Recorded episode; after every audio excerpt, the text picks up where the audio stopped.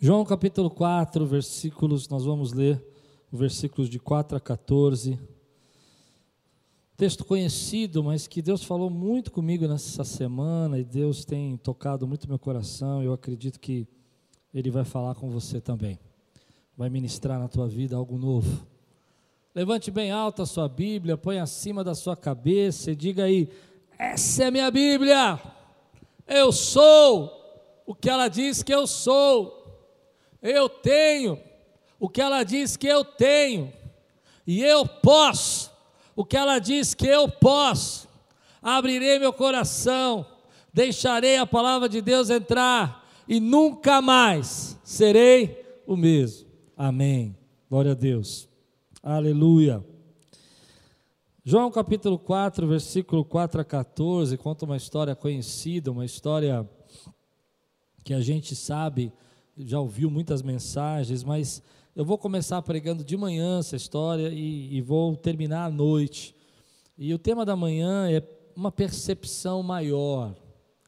E o tema da noite é milagres da sincronicidade de Deus.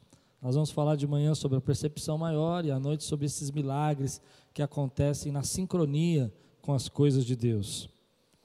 Está escrito assim em João capítulo 4, se você está pronto, diga, estou pronto. Estou muito feliz, querido, de poder pregar essa manhã, de poder falar do amor de Deus para você, dessa oportunidade que Deus está nos dando. A Bíblia diz assim: E era-lhe necessário passar pela região da Samaria. Assim Jesus chegou a uma cidade samaritana chamada Sicar, perto das terras que Jacó tinha dado a seu filho José. Ali ficava o poço de Jacó.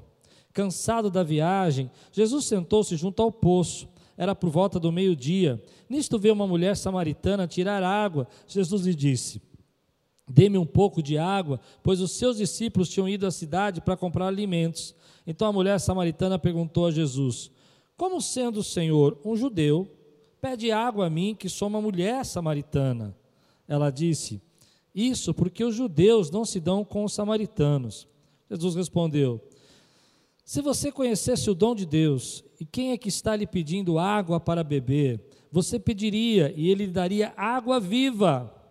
Ao que a mulher respondeu: O senhor não tem balde, o senhor, perdão, o senhor não tem balde, o poço é fundo. De onde vai conseguir essa água viva?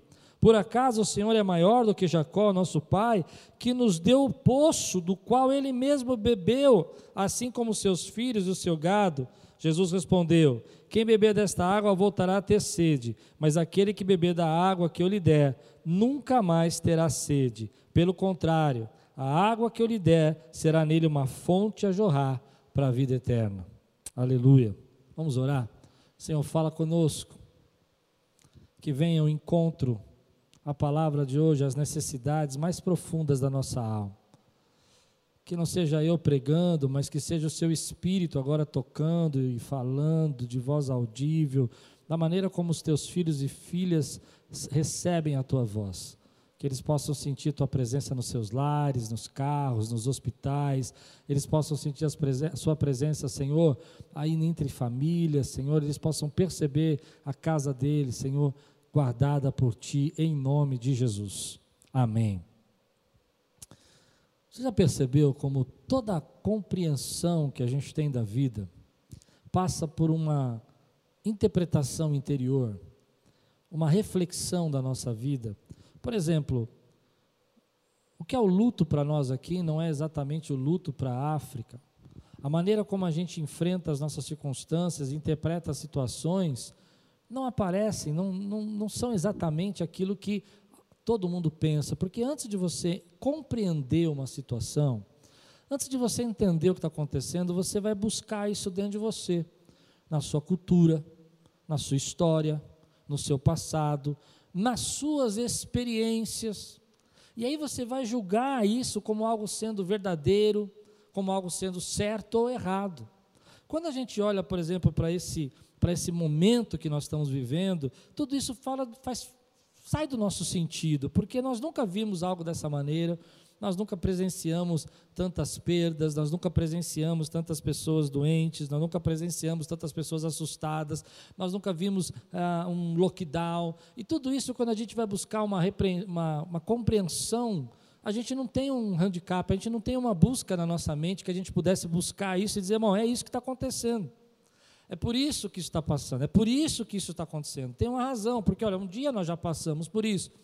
A gente não percebe isso, mas o tempo todo que algo está acontecendo, você olha para dentro e você fica tentando discernir a situação. Se ela é boa, se ela não é, se você já, já venceu, não venceu, se você já passou. Isso tem a ver com a nossa cultura, a nossa maneira de enxergar as coisas. E você fica pensando se é certo o que Deus está fazendo. E você fica pensando se tudo que você acreditou é real. Se isso, se ele é uma, se Jesus é realmente uma pessoa que está com você.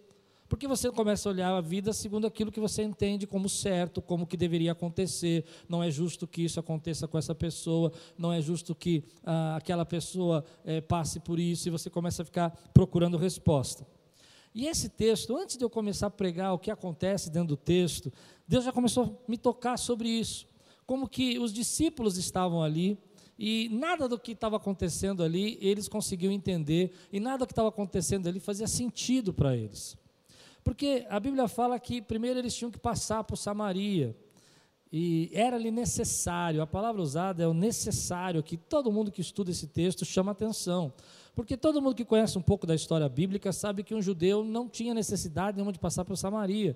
Ele podia ir para Galiléia por um outro caminho, e que era normalmente o mais usado era normalmente o que um judeu faria, porque o judeu não, não se comunicava com o samaritano. O samaritano era um povo que tinha sido é, mesclado, tinha uma miscigenação, não se consideravam judeus verdadeiros, então havia uma certa profanação.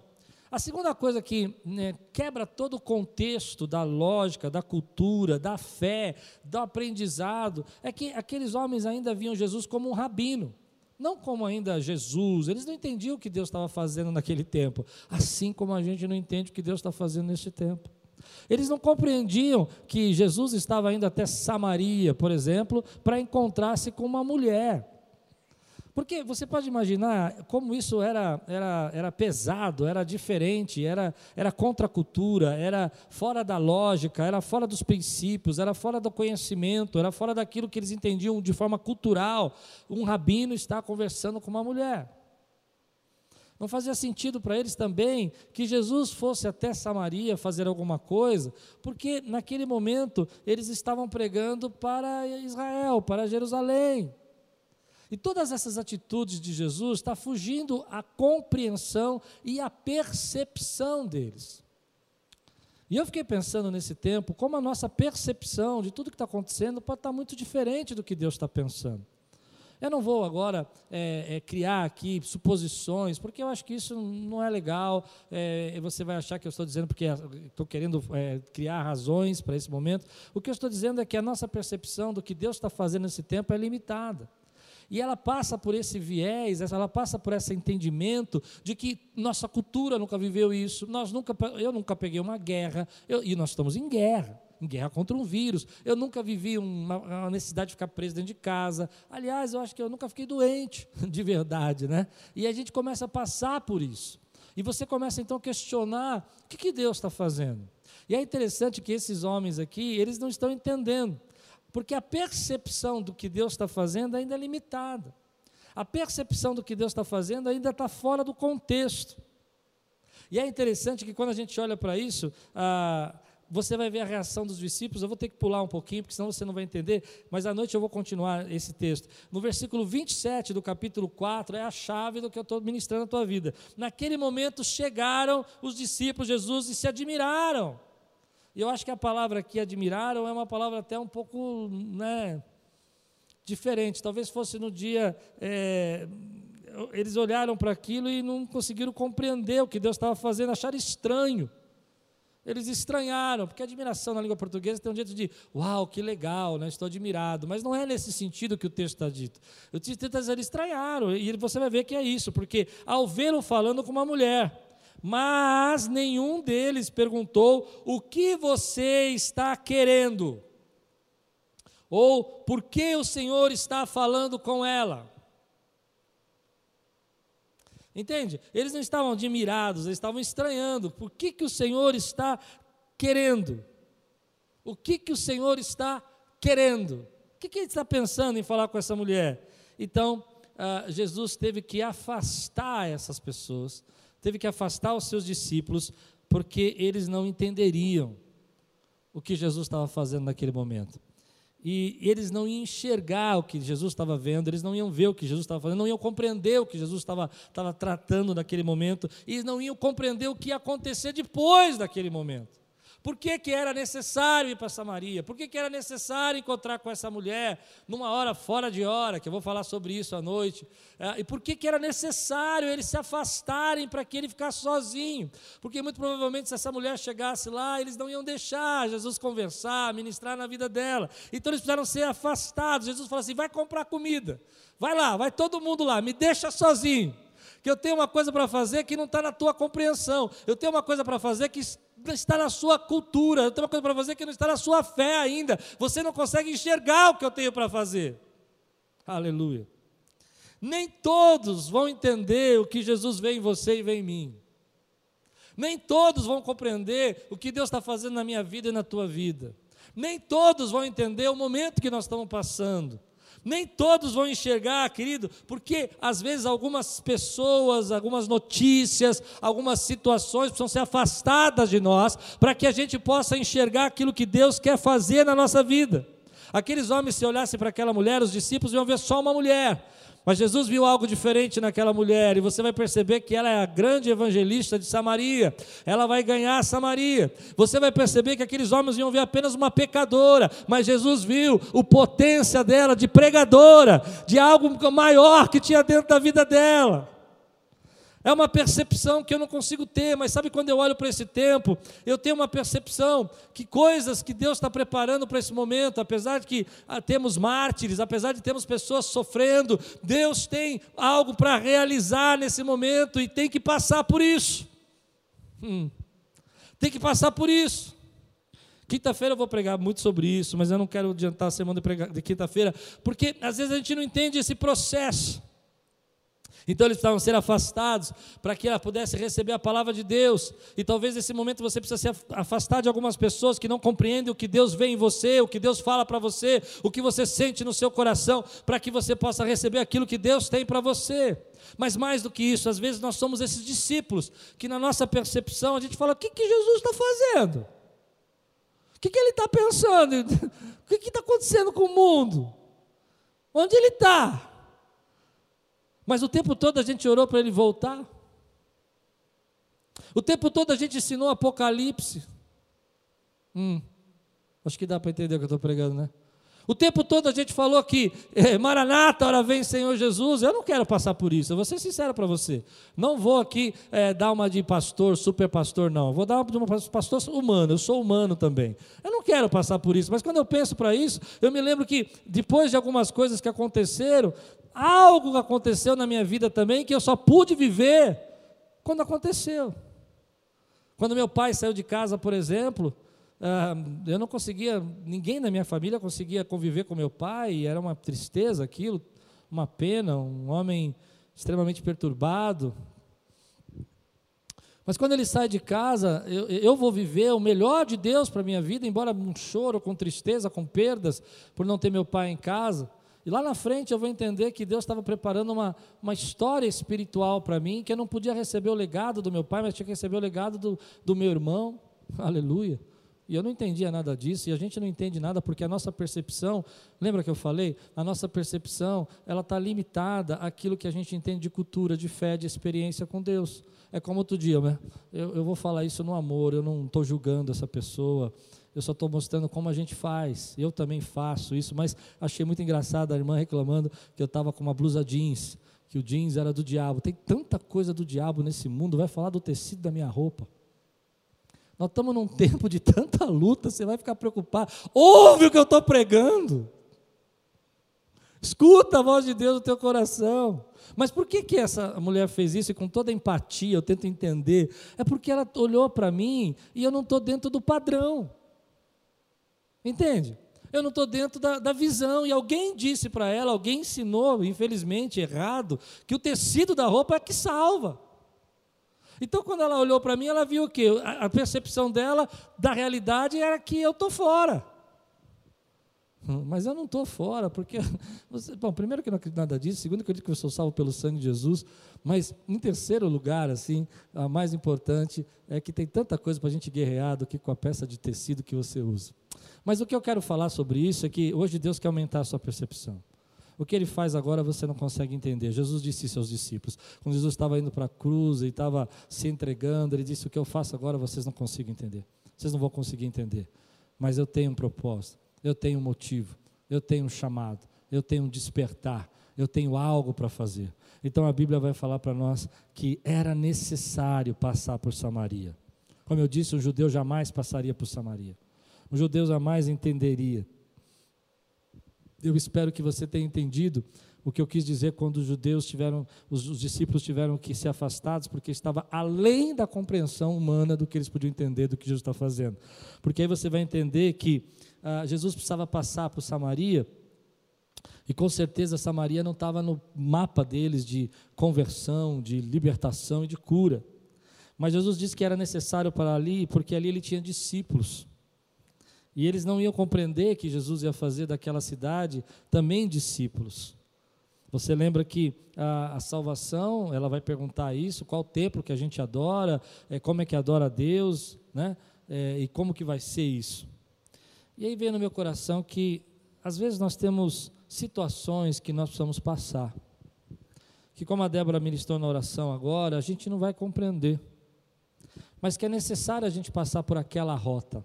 É uma rota que não faz sentido, é uma rota que a gente não comumente quer passar, é uma rota que as pessoas vão ficar escandalizadas de saber que você pode estar passando por isso, e vão questionar a tua fé, e vão questionar se Deus está na tua vida ou não está. Mas quando você vai entender que Jesus vai passar por aquela rota, porque quando você estuda o texto e vai compreender que ele vai passar por ali, porque ali tem uma mulher e ela vai ser a evangelista que vai abrir a Samaria para Jesus. Tremendo isso. Ela volta lá e fala assim: Olha, eu encontrei o Messias. Você começa a perceber, querido, que talvez esse seja o momento chave para mim e para você, para que muitas pessoas deixem de ser desigrejadas para que muitas pessoas vejam que a palavra de Deus é verdadeira, que tudo aquilo que, nossa, isso é uma utopia, isso nunca vai acontecer, isso é uma história. E a gente vê que dois mil anos atrás já está escrito lá, tudo o que está acontecendo vai acontecer, querido. Vai acontecer. Talvez seja o momento de você avivar seus dons e ministérios, e você precisava passar por isso. Talvez seja o momento que você tenha que enxergar tudo isso e passar por essa Samaria, onde quebra o teu paradigma cultural, onde pega, quebra o teu paradigma de fé. Quem está entendendo o que eu estou pregando aqui? Onde, onde quebra o teu momento de entender o que Deus está fazendo na tua vida e você fala, não sei, mas é, eu confio nele. Porque os discípulos olharam para Jesus e falaram assim: como esse homem está falando com uma mulher, ele é um rabino, ele não podia estar tá fazendo isso, mas eu confio que lá na frente eu vou entender a porta que se abriu, o mistério que aconteceu, a cadeia que foi quebrada, a salvação que se tornou verdadeira, o crescimento que Deus tem para nós. E aí a gente não consegue perceber isso, porque a nossa percepção é limitada. Por que, que a gente tem que passar por uma pandemia? Eu não sei. Eu fico pensando que é, é, é um dos momentos mais difíceis de pastorear porque você tem que se pastorear, pastorear os irmãos, é difícil, mas eu sei que lá na frente eu vou entender que tudo tem um propósito de Deus. Toda a nossa percepção, então, hoje, está limitada ao nosso plano físico, família, vida, história, cultura, proteção, saúde, o passado que nós podíamos viver antigamente, de sair na rua, abraçar os nossos irmãos, é, viajar, pegar estrada, é, fazer o que ir no shopping, comer. Essa percepção nós estamos limitados agora. Mas Deus tem uma percepção maior. Então eu queria que você começasse a entender que Samaria seria o início, o começo daquilo que Deus ia fazer até o Evangelho chegar a nós em Atos dos Apóstolos, assim, começando por Jerusalém, Samaria, aleluia. Ei, quem sente a presença de Deus aqui, dá uma glória a Deus. Samaria, e o início, o começo daquilo que Deus iria fazer no mundo todo. Eu creio que esse é o começo, eu gosto de pensar assim. Pensar que pessoas foram vitimadas por esse vírus, mas para que nós pudéssemos ser, nós que fomos, que nós não somos melhores que ninguém, você sabe disso. nós ficamos para ser melhores no propósito que Deus tem para nós. Talvez ficamos para ser um, descobrir o nosso melhor jeito de sermos ricos para Deus, descobrir a nossa melhor maneira de fazermos aquilo que Deus chamou, de pregar o Evangelho. E talvez não seja assim, mas com certeza eu me sinto como esses discípulos, olhando para Jesus dizendo: O que está fazendo? mas haverá um propósito, haverá um sinal, talvez não para todos, porque muita gente não acorda mesmo, mas para muita gente haverá um propósito. E eu imagino que nada do que Jesus estava fazendo naquele momento fazia sentido para os discípulos, como nada que a gente está vivendo hoje talvez faça sentido para você, mas a nossa visão precisa ser ampliada, a nossa visão precisa crescer. A gente precisa enxergar, querido, quem sabe a gente tem orado tanto, eu tenho orado tanto por isso, eu queria que você orasse por isso. Quem sabe toda essa dor que nós estamos passando e perdas possam despertar os nossos políticos. Já seria uma vitória, a corrupção do nosso país acabar com hospitais melhores. Eu creio que o Brasil pode ser um país do primeiro mundo. Eu creio que a gente não precisa sair daqui para ser um país do primeiro mundo. Nosso Brasil é um país rico, querido. É rico de amor, é rico de solidariedade, é rico de graça. Quem sabe Deus não, não vai ter que passar por isso e com mártires e perdas e sofrimentos. Eu não estou dizendo que é isso, você entende? Mas que Deus vai olhar, eu quero aumentar a sua percepção para que a gente comece a olhar que o dinheiro é papel e que vida é mais importante.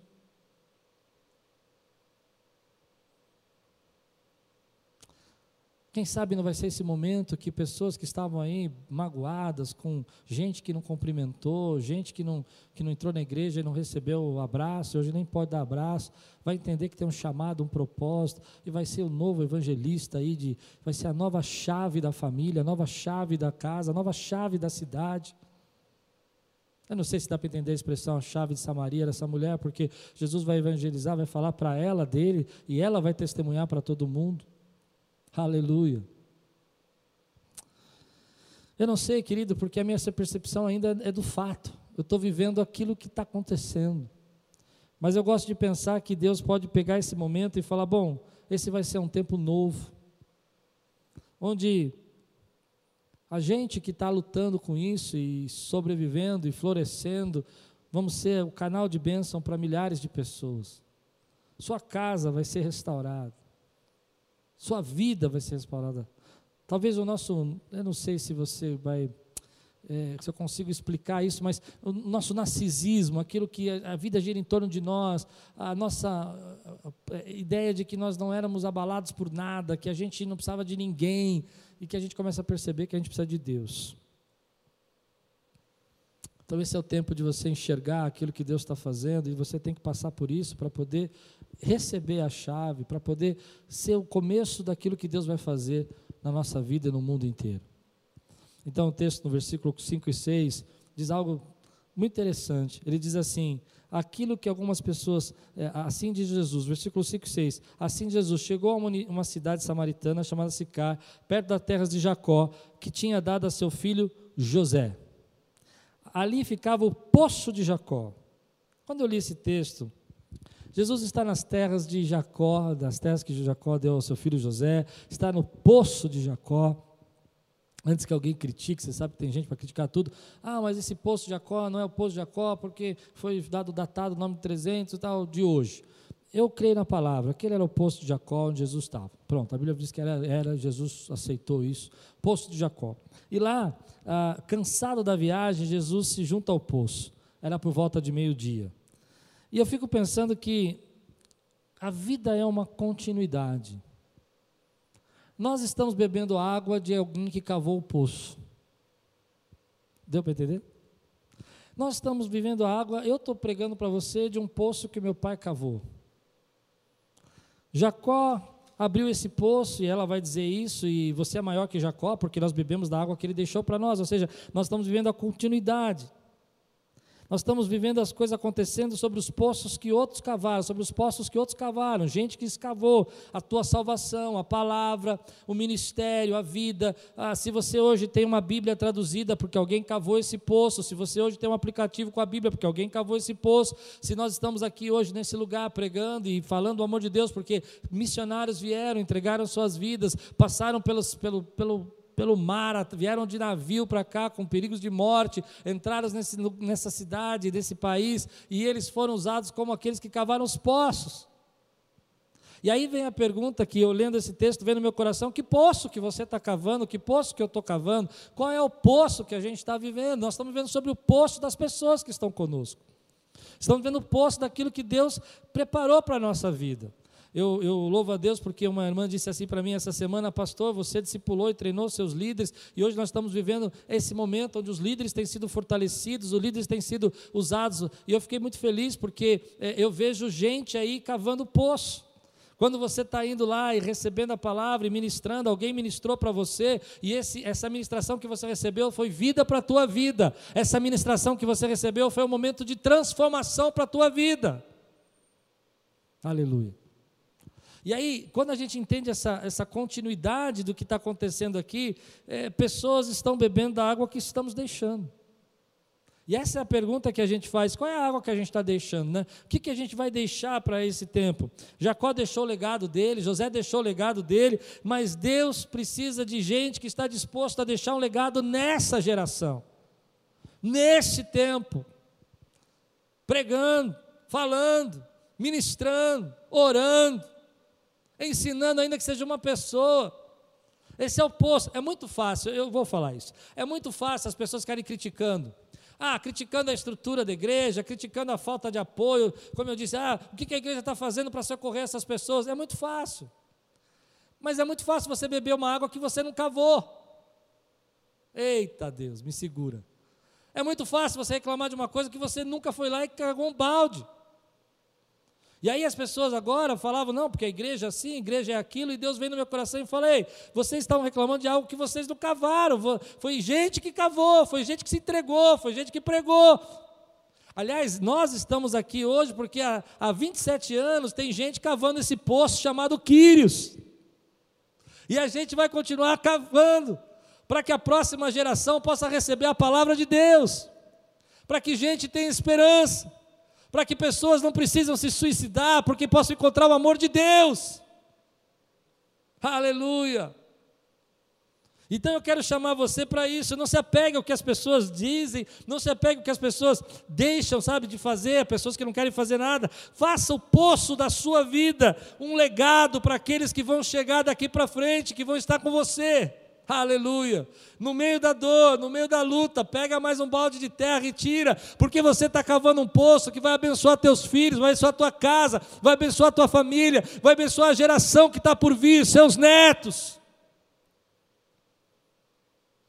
Mas durante muito tempo, eu tenho uma sensação que a gente viveu, que comeu e bebeu do poço que outros cavaram. Então a gente se acostumou com isso. E essa é a hora da gente se acostumar a cavar o poço e dizer: Senhor, eu quero deixar um legado. Esse é o tempo que você não pode sair de casa, mas é o tempo que você pode ser rico com Deus e deixar Deus usar a tua vida nesse momento. É interessante que Jesus ia matar a sede dele no poço que Jacó cavou. O legado está lá. E tem gente que vai matar a sede no poço que você cavou com comunhão, com profundidade com Deus. Com a experiência que você tem com Deus. Com a experiência que você vai viver com a presença de Deus. Eu creio nisso, né? Durante 27 anos cavamos esse poço chamado Quírios. Nós cavamos esse poço chamado Quírios. Pastores, líderes, alguns a 3, a 5, a 10, a 20. E eu creio que nesse tempo é hora de levantar os generais, os capitães, os, o exército de Deus aqui, os soldados, para nós estarmos sendo aí a bênção que Deus quer que a gente seja. O legado que a gente vai deixar. A dica que eu dou, querido, é que esse é o tempo da gente se preocupar com aquilo que nós vamos preparar, cuidar, abençoar pessoas, vidas. O legado que a gente vai deixar há uma crítica do poço que foi cavado por pessoas que sofreram para que, pelo sangue deles, nós tivéssemos o Evangelho a nós. Talvez esse seja o tempo da gente estar diante de Deus, dizer: Senhor, eu vou me guardar, eu vou me proteger, eu vou ser um instrumento, mas eu não vou deixar de ser usado por Ti. Então, no versículo 7 a 10 diz assim: Nisto veio uma mulher samaritana tirar a água. Jesus lhe disse: Dê-me um pouco de água, pois os seus discípulos tinham ido à cidade para comprar alimentos. Então a mulher samaritana perguntou a Jesus: Como sendo o Senhor um judeu, pede água a mim, que sou mulher samaritana? E essa é a parte que mais me emociona. Ela disse isso porque os judeus não se dão com os samaritanos. Jesus respondeu: Se você conhecesse o dom de Deus e quem é que está lhe pedindo água para beber, você pediria e lhe daria água viva. Há duas coisas que sempre tocam meu coração nesse versículo. A primeira é que eu aprendi a reconhecer quem Jesus é. A primeira é que eu aprendi a reconhecer o que Jesus pode fazer.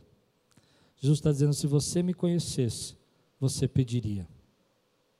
Se você soubesse o que eu posso fazer, você me pediria. Se você soubesse quem eu posso ser na tua vida, você me pediria. Se você soubesse o poder que eu tenho, e quem é que está falando com você hoje? Quem é que está tocando o teu coração? Quem é que está profetizando na tua vida? Quem é que está ministrando na tua vida? Você pediria. Você clamaria e você saberia que pode receber. Não é uma barganha, mas às vezes a gente esquece quem Ele é. E quando a gente esquece quem Ele é, a gente não pede. E quando eu falo de pedir aqui, eu não estou falando de pedir porque você quer troca com Deus ou porque você só quer um Deus para pegar algo dele, para receber algo dele. Estou falando porque quando você conhece o poder, a glória, a majestade, o El Shaddai, o Todo-Poderoso, o Alfa e o Ômega, então você pede. E é por isso que nós oramos. E é por isso que nós clamamos. Porque quando essa mulher não entendia quem ele é, ela não podia pedir. Mas Jesus disse para ela: se você soubesse quem está falando com você, aleluia. Se você soubesse quem está nas madrugadas falando com você, se você soubesse quem está aí no seu lar falando com você, no ouvido, do, na ponta do teu ouvido, no teu coração, trazendo impressões, você pediria. E essa é uma manifestação da nossa fé. Pedir é uma manifestação daquele que reconhece o poder de Deus. Só pede quem sabe quem Ele é. Só pede quem sabe o que Ele pode fazer. Só pede quem sabe quem é o soberano, governador, o Senhor dessa terra. Então a igreja não se vergonha de pedir. A igreja não fica preocupada que se você está aí clamando, peça. Então Jesus vai dizer para ela assim, sabe? É, ele vai mais fundo nisso. Ele vai entrar numa área que eu queria ministrar para a tua vida. Mas antes, é, deixa eu dizer uma coisa. Não deixe o diabo ver suas lágrimas. Não deixe o inimigo ficar vendo você chorando. Eu sei que é estranho falar isso. Você tem um lugar secreto, onde o Pai te vê. E o Pai que te vê em secreto vai ver suas lágrimas. Eu não sei se dá para entender o que eu estou dizendo. Se você sabe quem Ele é, peça. Porque muitas vezes a gente chora na frente do inimigo, ao invés de chorar na frente de Deus. Apresenta diante de Deus, porque o Pai que te vê em secreto, naquele lugar onde ninguém pode te ver, é lá que Deus vai derramar. Você conhece esse lugar. E lá você pede, porque você sabe quem Ele é. Então Jesus vai dizer assim: se você conhecesse o dom de Deus, que está lhe pedindo água para beber, você pediria e ele lhe daria água viva. Ele lhe daria água viva.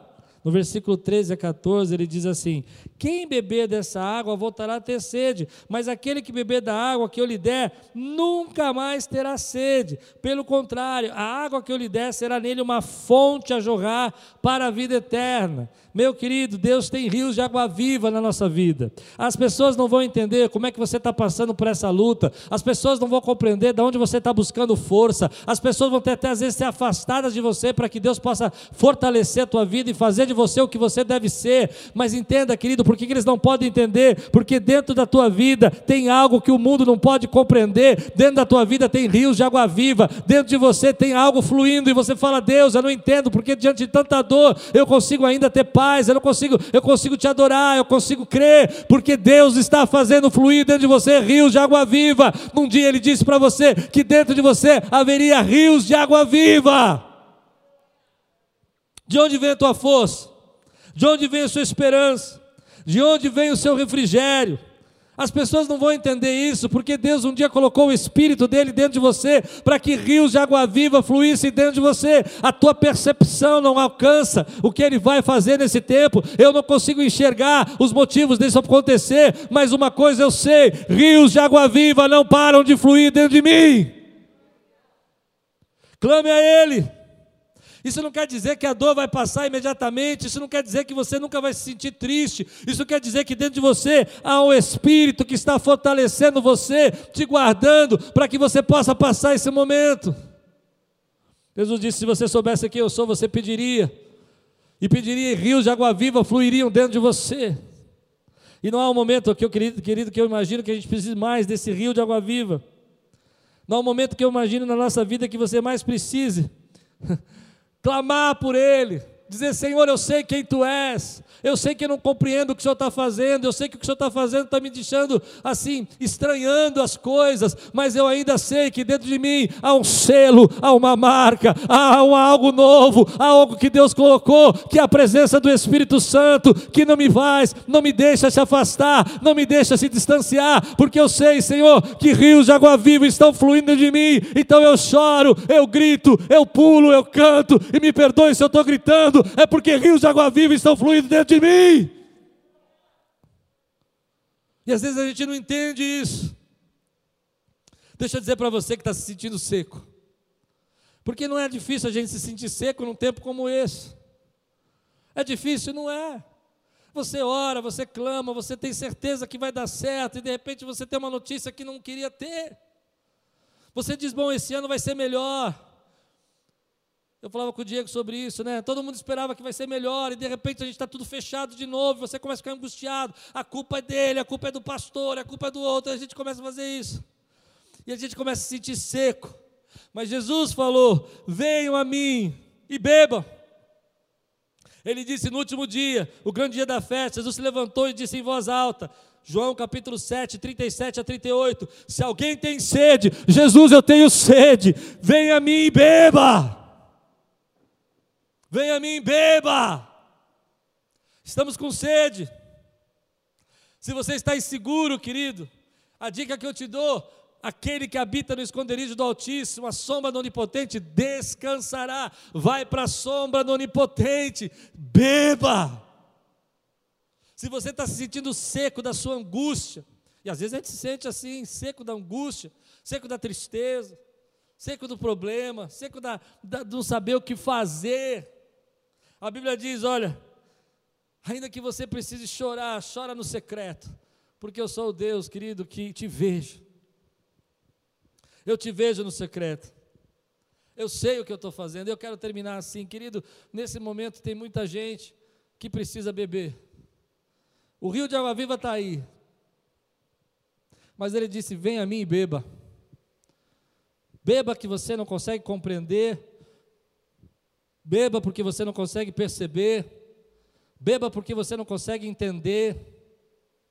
Beba porque você às vezes está se sentindo seco, angustiado, amargurado, pesado. E é engraçado que a água tem essa fonte, né, essa força de refrigério, essa força de trazer paz.